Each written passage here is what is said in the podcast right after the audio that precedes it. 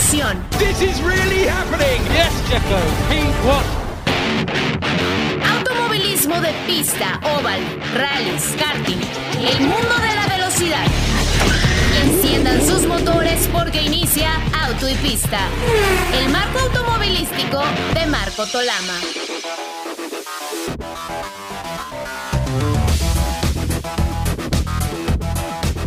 ¿Qué tal amigos? Qué gusto saludarles. Bienvenidos a una edición más de Autopista. Soy Marco Tolama dándoles la bienvenida, acompañado por Alex Rubio y Pablo de Villota.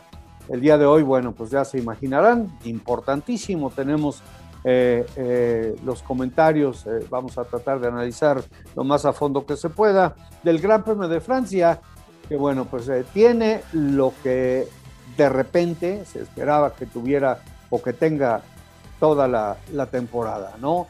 Entonces, este, eh, vamos a platicar también, eh, no tenemos muchísimo tiempo porque tenemos una entrevista muy, muy interesante, eh, también acerca de la calificación de, de, la carrera de IndyCar en Road America, en el Lake, y también de la Fórmula E, que ya corrió su primera de dos carreras en, en Puebla, que ha sido realmente todo un éxito, y una entrevista con Alberto Longo, el director de la Fórmula E, quien nos platica acerca de la categoría, de lo que hace la categoría, de lo que está haciendo, va a hacer la categoría y de lo que significó regresar a México a una plaza diferente que fue preparada, eh, pues desde luego con el entusiasmo que se le conoce a los hermanos Abed, a todo el grupo, a Jorge, a Julián y, este, y a, todos los, a, todos los que trabajan alrededor de esto en México, ya sabemos que, que ponen un, un, gran esfuerzo. Así que eh, un abrazo a todos los papás en su día,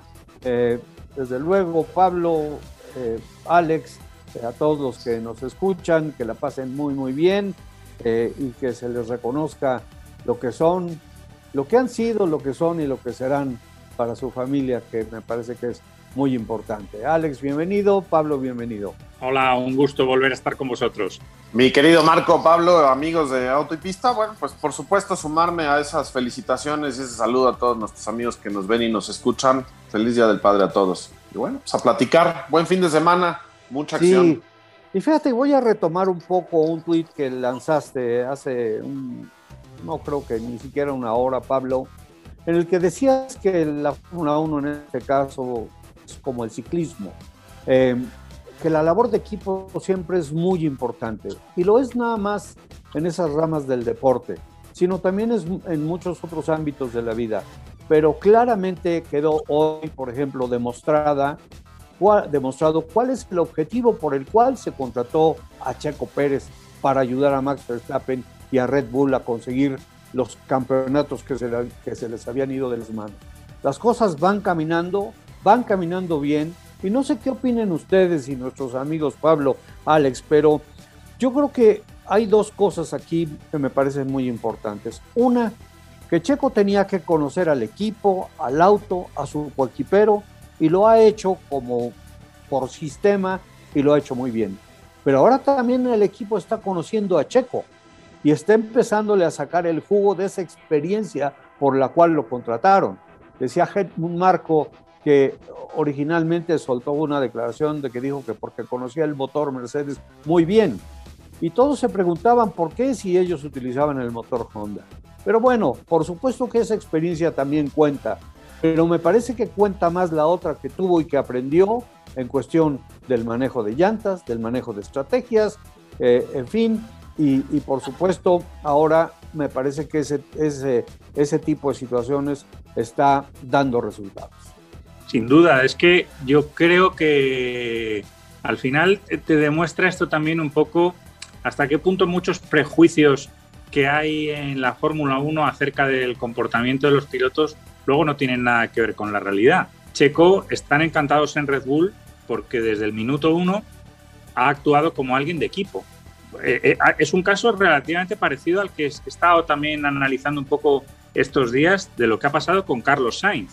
No ha, no ha venido nunca Carlos Sainz con una actitud, ah, bueno, ok, voy a intentar en cuanto pueda eh, batir a Leclerc. No, eso a lo mejor puede llegar, pero lo primero es trabajar con el equipo, estar con todos los miembros eh, del equipo trabajando mucho, conocerlos, eh, entablar ahí relaciones. Y yo creo que es lo que ha hecho Checo desde el primer día, que está ahí en Red Bull y ahí están los resultados. Es, es, es bueno, el mejor ejemplo de que aparte de, de, buen piloto, si a alguien le quedaba alguna duda, pues, pues Checo es, es realmente alguien, un hombre de equipo. Y, y, vamos, ahí se ha visto hoy de nuevo con una estrategia radicalmente diferente, pues como sigue sumando unos puntos muy valiosos y no hay que olvidar que el hecho de que justo detrás de Max viniera Checo, eso añadía una presión suplementaria a los dos hombres de Mercedes. Porque de hecho ya eh, llegué a escuchar como creo que fueron a falta de 10 vueltas, que ya los cálculos los estaban haciendo no solo con Max, o sea, que lo daban casi por descontado, que iba a superar a Botas, sino también porque venía Checo detrás.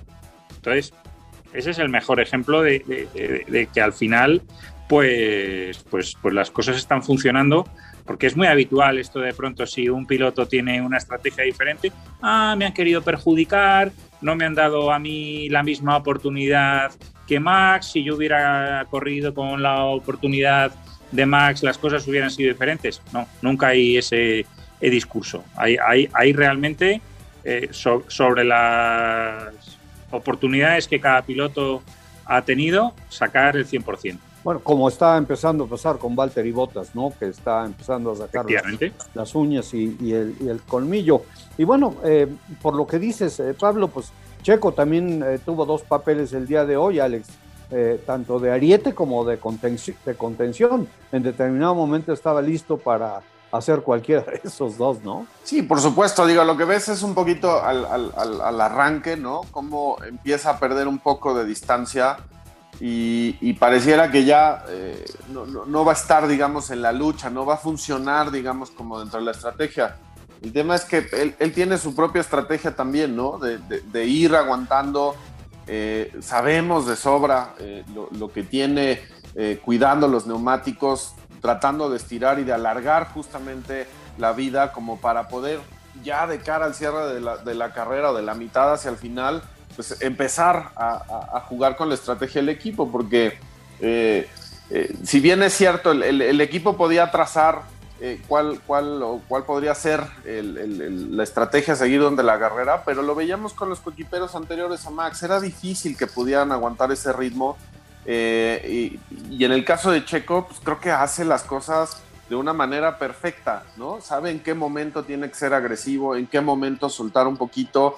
Y realmente la distancia que le pudo sacar Botas no, no, no fue lo suficiente y al final te das cuenta que la estrategia funcionó de maravilla. Ojalá hubiéramos tenido un 1-2 porque hubiera sido algo creo que todavía más, más, eh, pues, más notable, ¿no? Pero me parece que está cumpliendo de manera perfecta y como dices, está ahí para, para lo que lo contrataron y creo que está superando esa expectativa de muy buena forma. Sí, por supuesto, cuando menos Verstappen recuperó lo que perdió Baku, ¿no? Pero eh, efectivamente ese tema de las de las llantas, eh, yo creo o, pienso que, que, los equipos, tanto Red Bull como Mercedes, no esperaban el desgaste de las llantas de compuesto medio, estas de pared amarilla, tal como resultó. Eh, sin embargo, pues hay una cierta lógica, el tren de carrera fue eh, fuertísimo desde, desde, el arranque y pues eso, por supuesto que ayuda a la degradación de, de los neumáticos. Y ahí entra en juego lo que tú comentabas, eh, Alex, aparte de la gran capacidad que tiene Checo de cuidar sus neumáticos, que acabo de encontrar también por ahí una, una explicación que, hace una lógica increíble eh, respecto a ese tema, eh, pues simple y sencillamente de la mano del equipo, pues decidieron esperarse, cuidar, alargar ese cambio, como tú dices, lo más que se pudiera, porque iba a cambiar completamente el panorama con el tema de las paradas. Se iba adelante y luego cuando se metieron por la, por la de compuesto duro, que prácticamente ninguno de ellos la quería, y, finalmente lo que se esperaba de un gran premio que fuera de una parada fue de dos, pues Checo volvió a saltar para adelante y a meterse en contención hasta llegar al podio, ¿no? Es que eso eh, es muy importante cuando dos, eh, dos miembros del mismo equipo están rodando con estrategias completamente diferentes, es muy importante porque genera un factor de desconcierto más en el rival, en el sentido que, tiene que decir, ok, tenemos que estar pendientes de Verstappen, pero cuidado con olvidarnos de la, de estrategia que está llevando Checo, porque a lo mejor resulta que, que esa es la buena. Si ellos que están monitorizando todo se dan cuenta inmediatamente que dices, no, no, Checo no tiene ninguna opción, Checo está demasiado lejos como para que sea un factor. Ok, se olvida y ya está. Pero cuando empiezan a hacer sus cálculos y, empiezan a ver, no, oye, es que, es que a lo mejor con esa estrategia completamente diferente, vamos a ver también un poco qué pasa. Y eso ya empieza a generar eh, el descontrol. Y yo creo que esa fue la razón por la que en, Red Bull optaran por, por, llevar los dos coches con, estrategias completamente diferentes, que luego se vio que, realmente a final de la carrera la distancia que había entre Max y Checo fue, fue bastante corta. Con lo cual, ninguna de las dos estrategias era, era, era, era mala, pero claro, tiene que estar el piloto ahí justo para, para sacar el 100% y generar ese desconcierto en el rival. Y Mercedes está teniendo problemas. Me parece que eh, después de, siete años eh, mm, no habían tenido este tipo de presión. Ya no es el tema nada más de los pilotos, ya no es el tema de los ingenieros. Me parece que el tema va un poco más hacia arriba hasta llegar inclusive a Toto Wolf, a quien nunca se le, se le había visto tan pues, huraño, vamos a ponerle de esta manera, por la situación que está viviendo. Pero, la falta de pues, costumbre. Exactamente, pero pues van a tener que, que ponerse las pilas, como se dice coloquialmente, porque vienen dos carreras en la casa de Red Bull y Red Bull va a tirar, va a echar toda la carne al asador. Eh, eh, y aquí el peligro es que Max se está separando de, de Lewis Hamilton y aunque en algunas ocasiones tuvimos a algún piloto que en este caso era su compañero que le sacaba más de 40 puntos el campeonato, los alcanzaba, los recuperaba y lo dejaba atrás. Pero en este caso, repito, pues me parece que Mercedes Alex está eh, sufriendo de una presión, como dice Pablo, pues a la que no estaba acostumbrado, ¿no? Sí, y aparte, a mí me parece sensacional que ya estemos entrando en esa posibilidad a estas alturas de la temporada, ¿no? Porque eh, de alguna manera pensamos que Mercedes, eh, bajo ciertas condiciones, pistas como Bakú, como, como Mónaco, eh, podían ser una situación así, un poco de suerte para los rivales. pero hoy te das cuenta que, que ya realmente Mercedes empieza a tener esa presión y que incluso eh, si nos vamos un poquito atrás, cómo ya empezaba a dejar ver Toto Wolf la idea o la posibilidad de, empezar a pelear los resultados en la mesa. Y eso a mí nunca me ha gustado, ¿no? O sea, la idea de, lo que no ganas en la pista, pelear en la mesa es algo que definitivamente no, no, no, no, convence, no gusta. Eh, afortunadamente eso no ha, sucedido, pero empiezas a ver que ya eh, tiene que, que maniobrar de una manera distinta porque ya la presión es otra. Y eso mm, creo que es, es, muy positivo para, para lo, que, lo que resta de la temporada.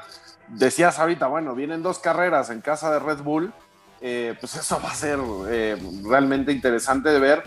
Pero después viene, viene una carrera como Silverstone, ¿no? Donde, donde usualmente Checo camina muy bien, donde sabíamos que la temporada pasada, que lamentablemente se la pierde por COVID, era una de esas grandes oportunidades. Bueno, hoy va a tener otra, eh, o va a estar en esta temporada ante, esa posibilidad. Eh, yo, yo, no me quiero imaginar lo que va a pasar cuando lleguemos a, la carrera de casa de tanto de Verstappen como la de Checo, ¿no? O sea, creo que van a ser momentos en los que realmente si Mercedes no, no tiene eh, el control y la estrategia bien planteada y una cohesión de equipo que de repente me da la sensación que ya se empiezan como un poquito a, a desfondar, como que el ambiente adentro de Mercedes ya no es el mismo entonces se les va a ir, ¿no? Y ahí Red Bull eh, tiene una posibilidad que no ha visto en años.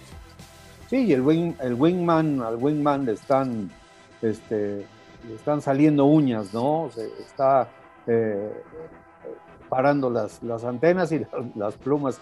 Pero, también hay otra cosa que me parece que es eh, significativa Y si bien no se esperaba el gran resultado de Mercedes tanto en Monte Carlo como en, en Baku por, porque no reconocían que su chasis no era la gran cosa para los circuitos urbanos, se esperaba que las cosas empezaban a, empezaran a mejorar al llegar a, circuitos permanentes como por Ricard y luego lo que, lo que viene.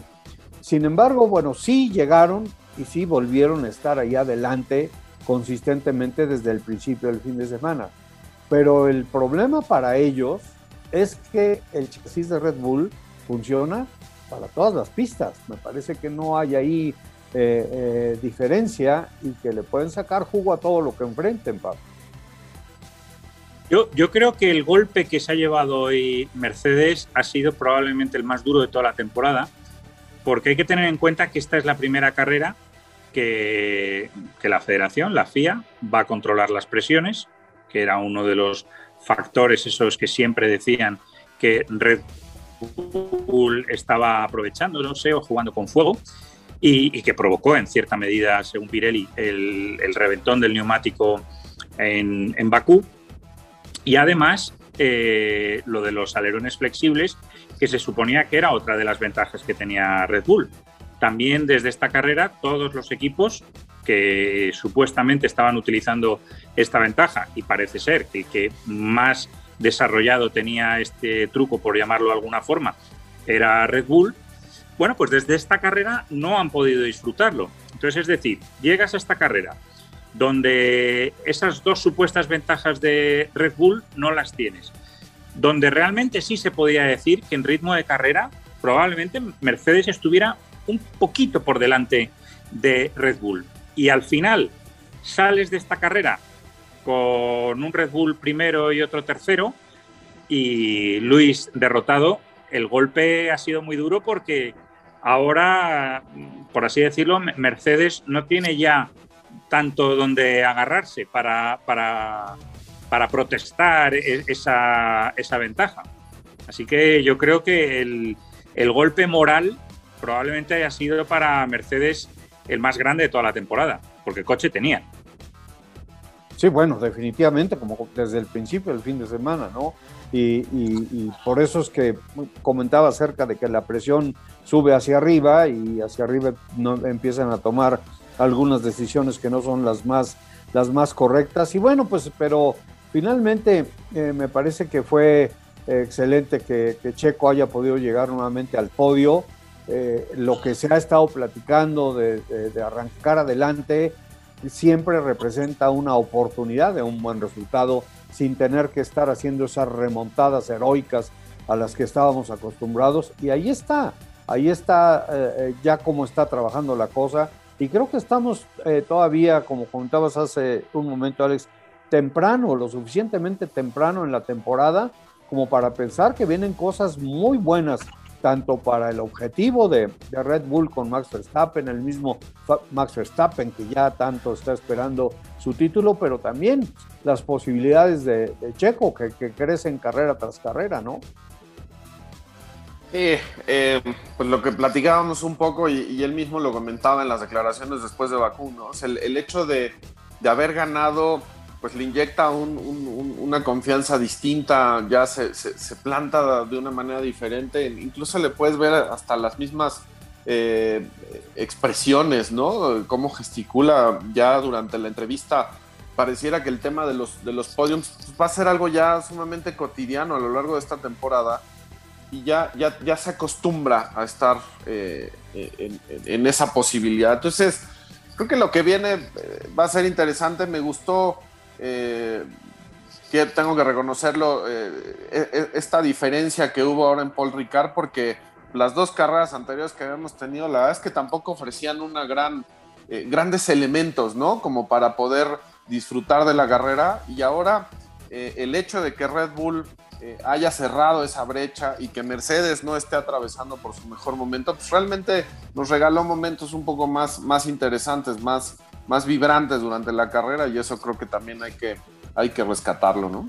Sí, pienso que también eh, habría que rescatar, así como platicaba Pablo acerca de Carlos Sainz, que está haciendo un trabajo extraordinario dentro de Ferrari, y se está ganando no nada más los corazones de la gente que trabaja con él, sino también seguramente de los directivos y de los tifosi, eh, pues está el resultado de McLaren, ¿no? Que, que bueno, pues ahí no hay labor de equipo por el momento, sino batalla interna fragorosísima, pero terminan sumando puntos bien importantes para ese famoso tema del mejor del resto, ¿no?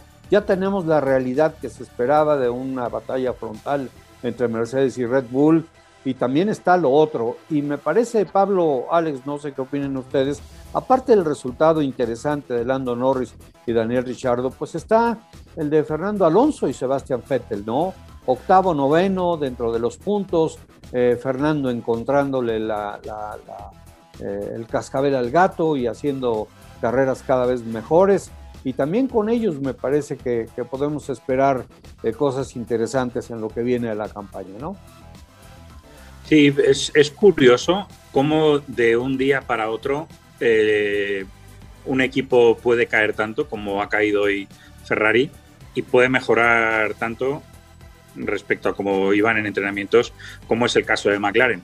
ayer realmente eh, eh, era pues como un poco deprimente la situación de McLaren y un poquito de euforia en el caso de Ferrari por ser el mejor del resto. Carlos Sainz acabó eh, en la quinta posición a cuatro décimas de Checo. Y hoy, sin embargo, en carrera, bueno, estaban a un mundo. Eh, Leclerc acabado doblado y Sainz fuera de los puntos. Y sin embargo, los McLaren que venían desde atrás, bueno, pues han, acabado los dos en los puntos. Entonces, es que eso, eso demuestra hasta qué punto una mínima diferencia o un, un mal comportamiento del coche con un determinado tipo de neumáticos, a lo mejor de pronto con los duros funciona muy bien y luego con los medios o con los blandos es un desastre. Eso, de nuevo, también refuerza un poco toda esa idea que decía al principio de lo importante que es el, equipo, ¿no? que, al final los pilotos son los mismos y, de pronto del sábado para el domingo puede haber esas diferencias tan grandes. Sí me ha sorprendido bueno, no me ha sorprendido porque de Fernando, la verdad, a estas alturas no me voy a sorprender de nada. Pero el hecho que en una carrera en la que Esteban Ocon, como es lógico, porque es su gran premio de casa, gran premio de Francia, eh, está más motivado que en ningún otro sitio, eh, que Fernando haya estado, yo creo, por primera vez desde que ha empezado la temporada, superior a Ocon en todas las fases del fin de semana, tanto en los entrenamientos libres tanto en clasificación como luego en carrera. Que bueno, es una buena señal por parte de Fernando de que bueno, ya, ya, ya da la sensación que, le está tomando de nuevo el, pulso a, estos coches tal y, y como quería, pero creo que tiene muchísimo mérito que precisamente en un Gran Premio de Francia haya sido la carrera en la que ha estado por primera vez muy por delante.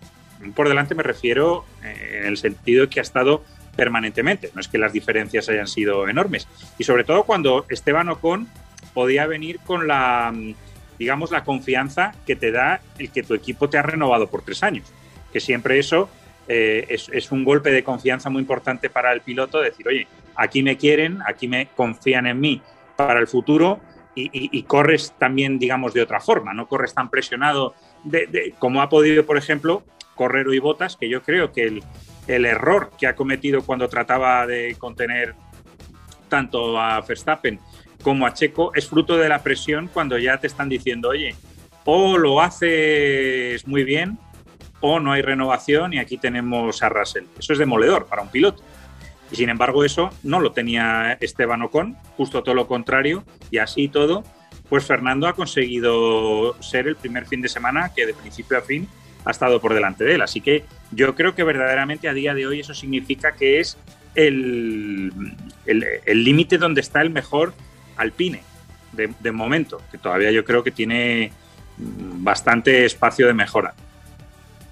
Sí, definitivamente. Bueno, y a, Esteban Ocon le faltaba un poquito de cobijo que ya tiene y esa inyección de entusiasmo que mencionas, eh, Pablo. Pues eh, Caray, se nos está terminando el tiempo rapidísimo. Eh, vamos a tener que ir a la pausa. Eh, pero bueno, Verstappen 131 puntos contra 119 de Hamilton, Checo en tercero con 84, Red Bull Honda 215 contra Mercedes 178. Como diría mi tía soltera, qué barbaridad, Dios mío, ¿quién lo iba, quién lo iba a pensar? Y oye, y rápidamente nada más, bueno, para no dejar esto fuera, porque es muy importante también, Pato arranca en décimo en, en indicar, Alex Palou está ahí metido, eh, llegó a los, a los seis más rápidos, eh, Romain Grosjean está haciendo un papel muy, muy digno, se quedó un lugarcito abajo de, y ya no pudo entrar. Y, y pues me parece que la carrera de, de, Road America va a estar muy, muy interesante. Y en Puebla, pues ganó Pascal Verlaine, descalificaron, lo descalificaron, gana entonces Lucas de Grassi, que siempre ha tenido de repente una buena dosis de buena suerte, pero no había ganado desde casualmente México 2019. O sea que bueno, está también interesante la cosa en Puebla. Y bueno, si les parece, Alex, Pablo, amigos, nos vamos a la pausa medio programa y cuando regresemos, bueno, vamos a comentar un poquitín más de esto y a escuchar la entrevista que eh, nos dio oportunidad de hacerle Alberto Longo. Regresamos. Auto y pista, el mundo de la velocidad.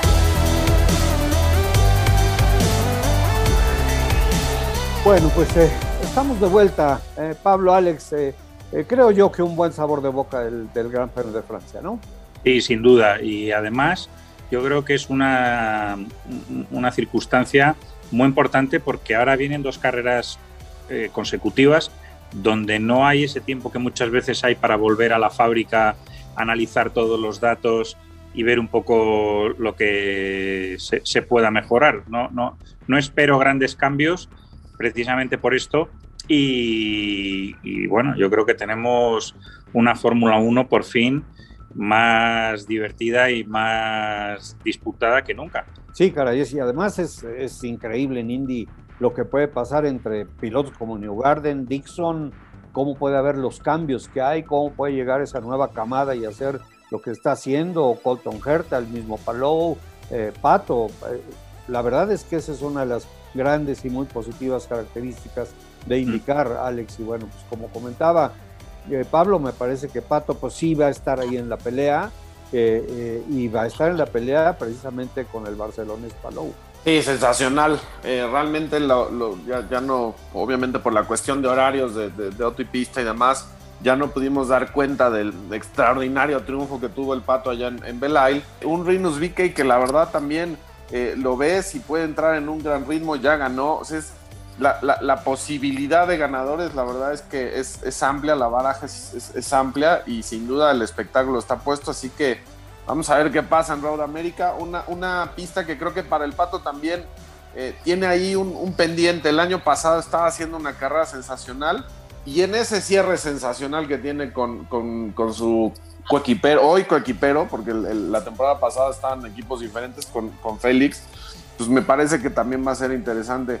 Y, pues, ¿qué me dicen de, Kevin Magnussen, no? Este, tomando ahí también la, la, partida en la Indy, creo que interesante, ¿no? Bautizo de juego. Oye, bueno, pues eh, vamos a tener que dejar estos temas tan importantes y tan interesantes, eh, porque necesitamos escuchar también una muy interesante entrevista que nos concedió eh, Pablo, gracias a tus buenos oficios, Alberto Longo, director de la Fórmula E, y bueno, pues vamos a ver lo que platicó con nosotros y regresamos para pues prácticamente despedir el programa. Escuchen. Adrenalina, pasión y emoción. Auto y pista. Bueno, pues eh, como les comentamos al principio del programa, amigos, tenemos eh, pues la suerte, la verdad, y el privilegio de que nos acompañe el día de hoy Alberto Longo, director de la Fórmula E.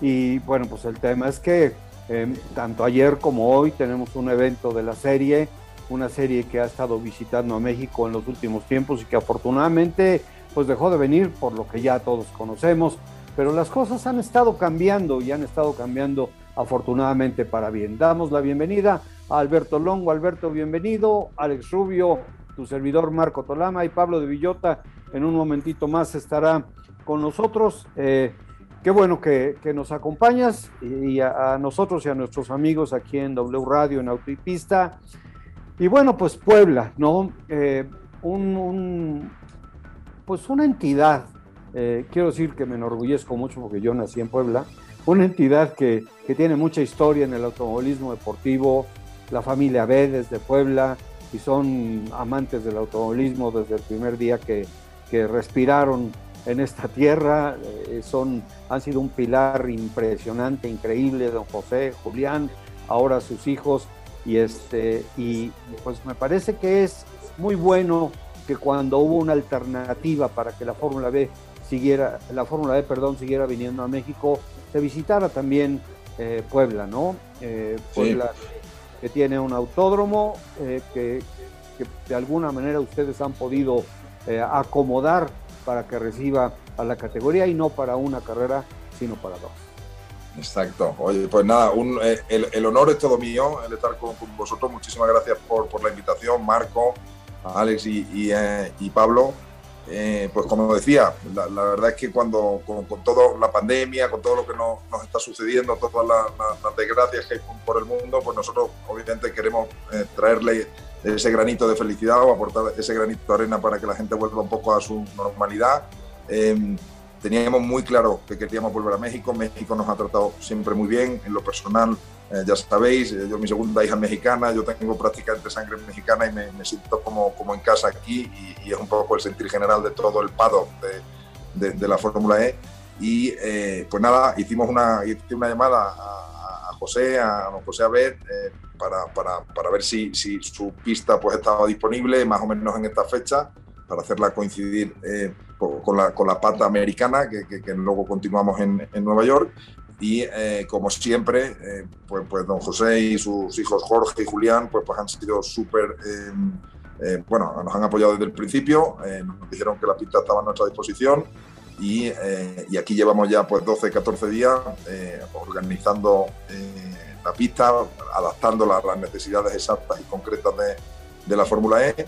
Y como decía, para, para, que la gente venga, vamos a tener el público por primera vez un número pues aproximadamente de unas 10.000 personas, que son las que obviamente pues la, la, las autoridades locales nos han permitido y lo que entendemos y, y, pretendemos desde luego que toda esa gente pues venga y al menos se olvide durante un par de días pues de, de todo lo que, lo que estamos pasando estos, estos años tan malos.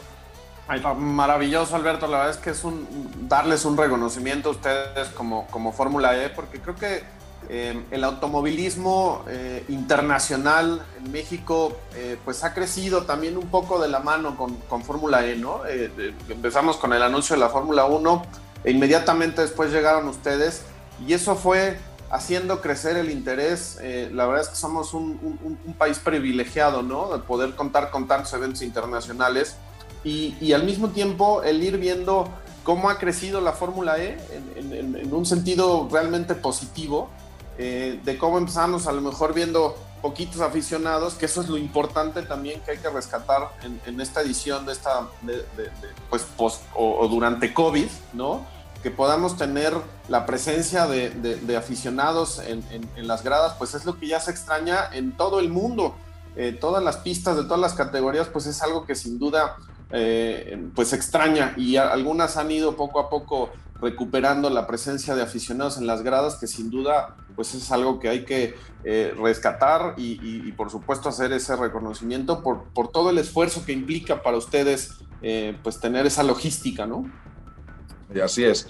Y, además has tocado un punto, Alex, que es, que es absolutamente fundamental, el hecho de que la Fórmula E este año vaya a hacer 15 carreras, que es el año donde más carreras vamos a hacer en la corta historia de la Fórmula E. Sabéis que empezamos, bueno, que vamos por la mitad de la temporada 7 ya, pero la única causa del por qué, eh, del por podemos hacer esas 15 carreras es por, lo que estás diciendo, por el trabajo tan extraordinario que no solo nuestro equipo, sino especialmente eh, todas las autoridades locales de los sitios donde corremos estamos poniendo encima de la mesa un protocolo de actuación en contra del COVID que nos permite eh, pues eso, hacer carreras de forma segura y de forma sana, que es lo más importante. ¿no? Nosotros, yo me, me decir cada, en cada entrevista que, que, hago que es mucho más seguro ir a ver una carrera de la Fórmula E que ir al supermercado de, tu barrio a día de hoy, porque no hay una burbuja eh, eh, pues que, cuide con, con, con tanta eh, severidad, digamos, el, el, tema del COVID y, y, la, y las actuaciones que hacemos para,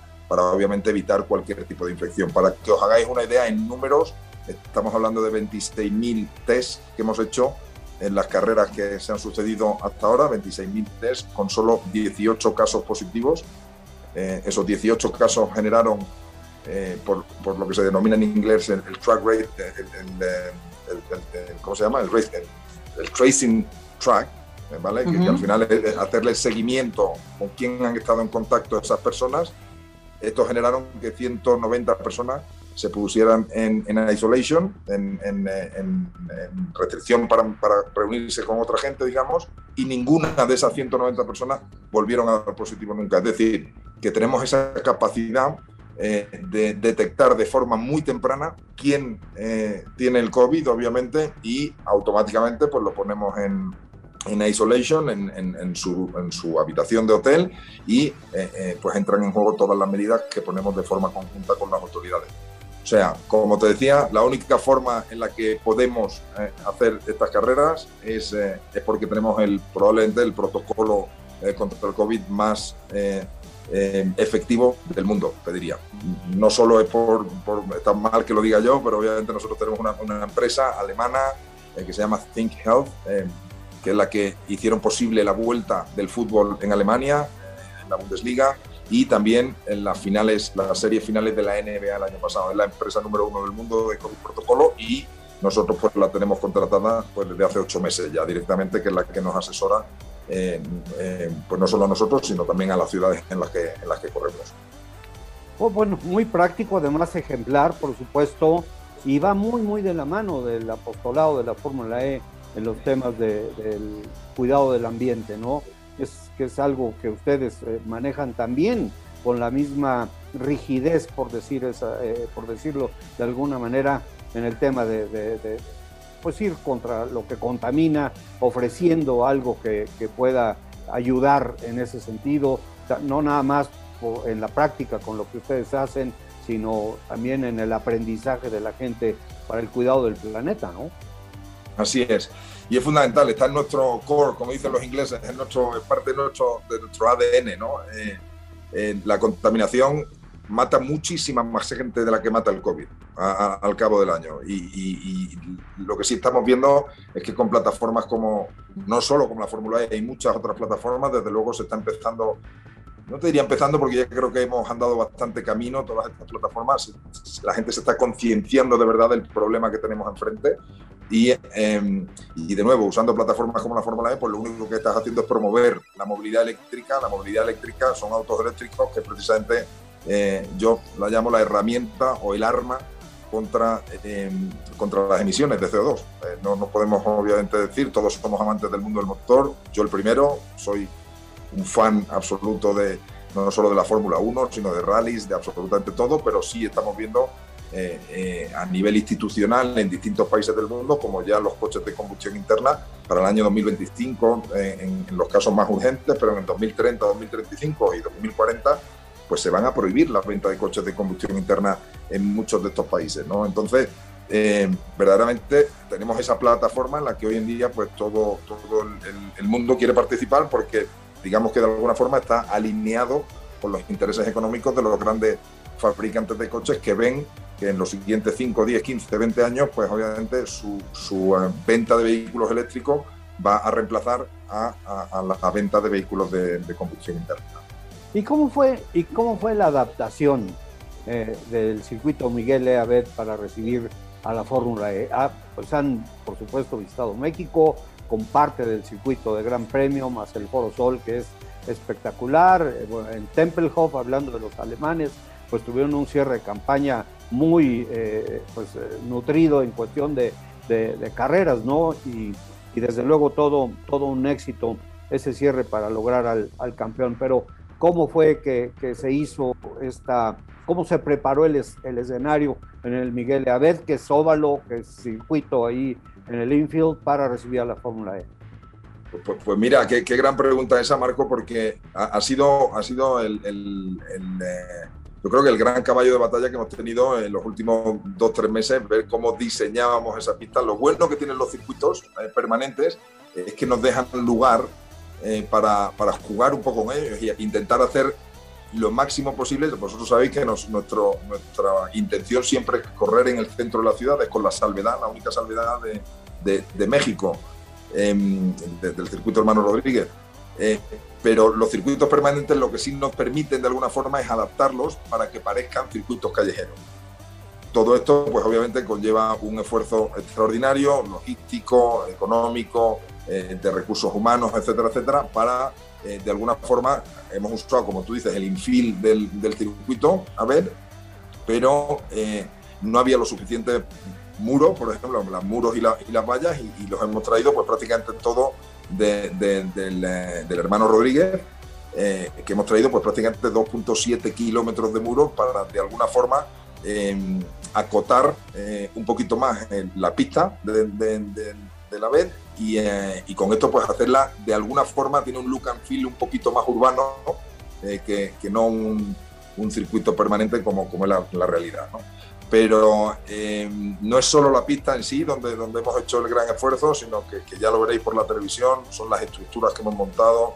De, alguna forma le hemos metido nuestro, nuestro ADN con el permiso obviamente de la, de la querida familia Beth y, y, ellos están encantados. El otro día, mismo me, me hablaba Jorge esta mañana y diciéndome, oye Alberto, nunca hemos visto el circuito así, eh, de, de, bonito, de, bien cuidado, de, y la verdad es que, que, nosotros orgullosos ¿no? de, estar por aquí y, de, que ellos se sientan así, desde luego.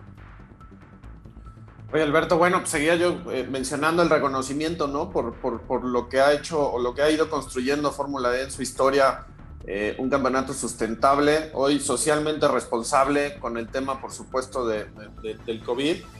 Pero viene la otra parte, que es la parte del show, ¿no? La parte del espectáculo, carreras que hemos tenido sensacionales.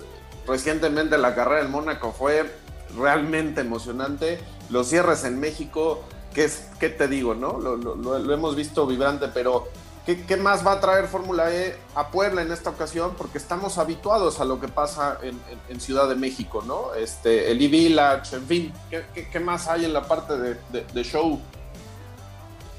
Pues yo te cuento en la parte deportiva que, desde luego em, nosotros tenemos un, eh, asset en, la Fórmula E que es el tema del attack mode, del modo ataque.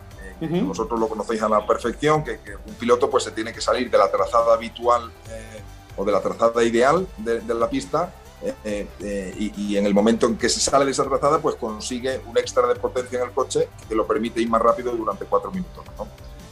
Esto, esta idea nació originalmente para que tú, saliéndose de, esa trazada, perdieras mucho tiempo. Pero desafortunadamente, como en la mayoría de los sitios que corremos no tenemos mucho espacio, pues al final no pierden tanto tiempo. ¿Qué es lo que nos trae Puebla? precisamente eso, hemos conseguido hacer un attack mode en el que los pilotos van a perder entre 4 y 5 segundos por, eh, en el momento en el que se salen de esa trazada. Hemos usado eh, el infill, como decíamos antes, pero hemos usado una parte del circuito normal para utilizar el attack mode y luego vuelven a la pista normal. Esto eh, va a ocasionar muchísimos adelantamientos, muchísimo espectáculo, porque los coches verdaderamente, bueno, esa peraltada que tenemos ahí, ese óvalo que es espectacular, Em, y, prácticamente los, pilotos van a ir eh, a, todo, absolutamente todo lo que da el coche, desde el inicio de la peraltada hasta el final de la, de, la recta. Y, es una recta al final, aunque no es una recta, pero al final nosotros, como, como van eh, en full throttle, eh, nos, vamos a tener hasta, yo que sé, 1.1 kilómetros, yo creo, que, que, va a ser un, un auténtico espectáculo. Em, yo creo que es muy importante eso que decías, Alex, porque nosotros efectivamente somos sustentables, efectivamente eh, somos inclusivos, efectivamente eh, nos gusta el tema de la gender equality, pero fundamentalmente somos una carrera y, me agrada mucho lo que has dicho de Mónaco. Eh, hemos demostrado al mundo que, en Mónaco se pueden hacer muchísimos adelantamientos ¿no? y, en definitiva yo creo que, esa pista desde luego está muy hecha para nosotros porque, nuestros coches pues permiten eh, permiten con las diferentes estrategias de la energía, pues permiten mucho más adelantamiento que cualquier otra categoría y, eso al final es lo que quiere el aficionado. El aficionado eh, quiere ver la salida, esa salida donde pasan muchas cosas normalmente, eh, quiere ver la llegada, pero normalmente entre la salida y la llegada pues casi que se estaba perdiendo un poco de afición por, porque no había mucha atracción y, nosotros pues con todas las reglas que, que, estamos poniendo junto con la Federación Internacional de Automovilismo, lo que estamos intentando es que que esa parte en que hay entre la salida y la llegada, pues, pues sea lo más entretenida posible para que la gente pues, disfrute de la carrera. Bueno, pues eh, en este momento ya platicamos un poco del resultado de la primera de las carreras. El sábado, interesantísimo, el espectáculo como, Alberto lo, lo plantea y, desde luego como lo estabas eh, también comentando tú, Alex, y, pues también eh, en el momento de la grabación del programa hoy domingo, pues están trabajando, se está corriendo pues la segunda fecha allá de, este paquete de dos de la Fórmula E, el famoso double header, y, bueno, pues eh, seguramente tendremos también un resultado muy interesante. Vamos a ver qué pasa cuando deje eh, Puebla la Fórmula E, si Robin Frink sigue ahí adelante o si ya le arrebataron el liderato, pero lo que sí es que tenemos un, un eh, campeonato interesante que cada vez le gusta más a la gente, que cada vez tiene más éxito, tanto en la cuestión, como dice Alberto, de carreras, que es lo que son ellos, porque también son unos amantes de la velocidad eh, eh, absolutos, y, pero también de la mano de lo que ya platicamos de, la cuestión ecológica, que es tan, tan importante en este momento para todos nosotros. Así que pues Alberto, pues eh, tenemos que agradecerte, Alex, Pablo, tu servidor, el que hayas eh, estado con nosotros, el podernos dar luz acerca de todos estos temas alrededor de lo que están haciendo. Eh, también, por supuesto, seguiremos pendientes de lo que viene, em, eh, la que sigue, que es en Nueva York, el cierre que es en, Alemania, si no me, me equivoco, que, que, se lo merece por todo lo que se pudo hacer en la temporada pasada. Y, pues Autoipista es tu casa, Alberto, te estaremos dando, te estaremos siguiendo y te estaremos eh, molestando para que nos comentes acerca del desarrollo de este campeonato tan importante y tan interesante. Cuando queráis, de verdad, es siempre un auténtico placer eh, estar con vosotros. Se te ha olvidado eh, Reino Unido, la carrera de Londres, que, que, también ah, nos queda por delante. así que sí, después de México habremos hecho nueve fechas, ya nueve carreras este año, y nos quedarán otras seis por delante en Nueva York, en, en, en Nueva York y en Berlín. Así que eh, que nada, que muchísimas gracias por la invitación y quedo, quedo a vuestra disposición para cuando queráis. Alex, bueno, pues ahí está. Creo que, hemos eh, conocido un poquito más, un poquito más eh, adentrados estamos con el tema de la Fórmula E por parte de la directiva, en este caso de Alberto Longo, que es el, director de la serie, y pues a disfrutar, a seguir disfrutando, ¿no? Sí, por supuesto, y bueno, pues siempre el, el agradecimiento por parte de la afición eh, mexicana al automovilismo, porque sin duda la Fórmula E es, uno de esos eventos eh, a los que ya estamos acostumbrados y que sin duda no pueden faltar en el calendario, entendiendo las condiciones que vive hoy el mundo, ¿no? Así que, pues sin duda, eh, el esfuerzo tuyo y de todo tu equipo, pues es, es, digno de reconocimiento, así que el mejor de los éxitos, Alberto. Muchas gracias. Gracias, Alberto. Muchas gracias. Un fuerte abrazo a todos. parte de todos los aficionados y seguidores de Autopista, gracias de nuestra parte. Que estés muy bien. Muchísimas gracias a vosotros. Fuerte abrazo. Abrazo. Bueno, pues ahí está Alberto eh, eh, Longo, Pablo, eh, que, que, de alguna manera a nosotros nos da muchísimo gusto la forma en que se expresa de México, del trabajo que se hizo para la carrera de Puebla, cómo convirtieron un óvalo circuito en un circuito callejero, todos están contentos, vaya, hasta llovió como en las bodas, cosa que a veces indica buena suerte y, el día de hoy, bueno, pues tenemos la segunda de las dos carreras, pero eh, como él comenta, todavía falta y todavía están haciendo mucho, eh, como él dijo, trabajo para que la Fórmula E siga avanzando, que, bueno, en tiempos tan complicados, ahí lo acabamos de escuchar, pues la Fórmula E está teniendo su calendario más amplio y bueno, pues ahí está Pablo, te lo agradecemos y le agradecemos a Alberto.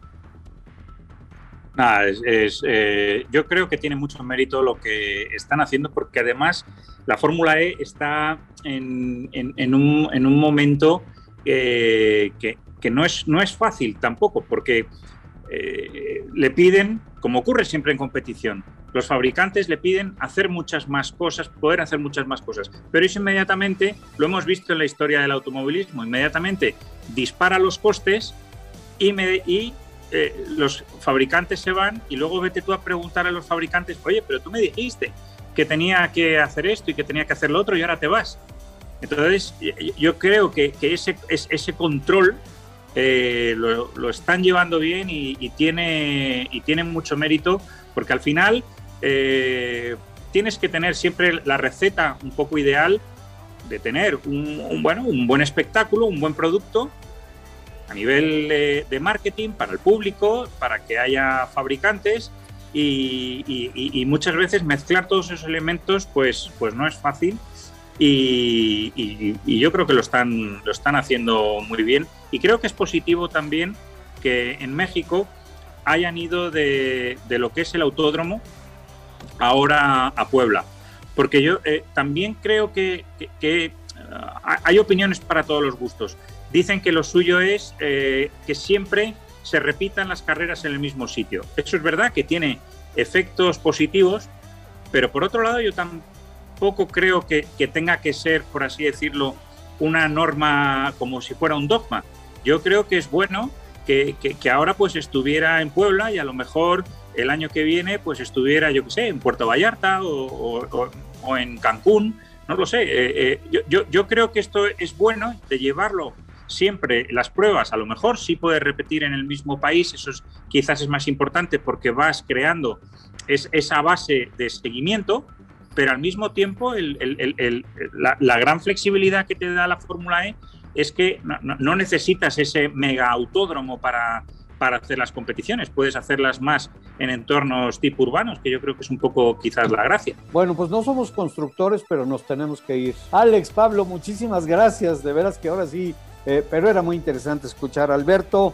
Gracias, eh, Alex, Pablo, muchísimas gracias. Y gracias a nuestros amigos por acompañarnos el día de hoy aquí en Autopista. Bueno, celebremos el podio de Checo, la gran actuación, la gran labor de equipo, el resultado para Max Verstappen que, pues traía la espinita clavada desde abajo. Así que eh, les agradecemos y les invitamos a que nos acompañen el próximo domingo en otra edición de Auto y. Así que por Alex Rubio, por Pablo Villota, soy Marco Tolama, gracias, hasta la próxima.